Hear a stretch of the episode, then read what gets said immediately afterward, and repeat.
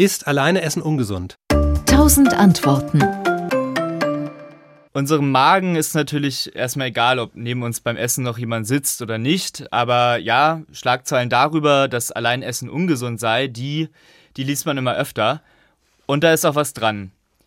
Legt man eine Studie dazu an, bei der man viele Leute befragt, kann man dann tatsächlich auch einen Effekt nachweisen.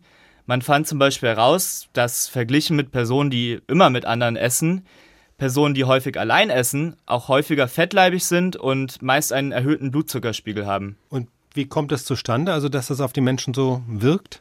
Also, was zuerst da war, das Alleinessen oder die ungesunde Ernährung, darüber rätselt man bisher. Ob Alleinessen der Gesundheit schadet oder nicht, das hängt vor allem von zwei Dingen ab. Davon, wie wir persönlich dazu stehen, also ob uns das gefällt, wenn wir allein essen, und davon, ob wir jemand sind, der oder die grundsätzlich auf gesunde Ernährung achtet. Und dazu gibt es dann tatsächlich auch systematische Forschung.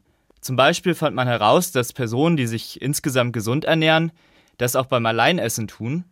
Wer sich hingegen ungesund ernährt, tut das aber sowohl allein als auch in Gesellschaft. Diese Menschen essen zudem häufig allein und unregelmäßig. Denn wenn andere nicht dabei sind, lässt sich eine ungesunde Ernährung einfacher ausleben. Das kann man sich zum Beispiel so vorstellen, also unbeobachtet kann ich meiner sündhaften Vorliebe, zwei Eisbecher zu essen, einfacher nachgehen.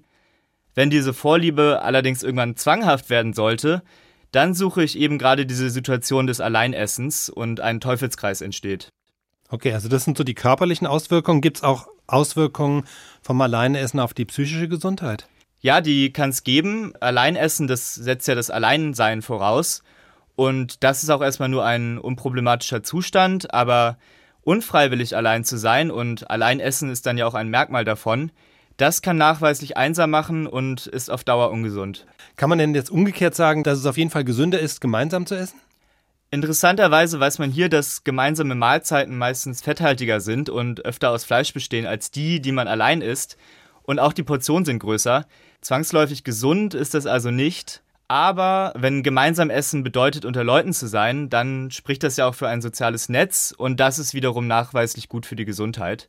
Abschließend kann man sagen, als freiwilligen Trend kann man Alleinessen als unproblematisch bezeichnen. Ungewollt oder zwangsweise kann das allerdings ungesund sein. SWR Wissen. Tausend Antworten.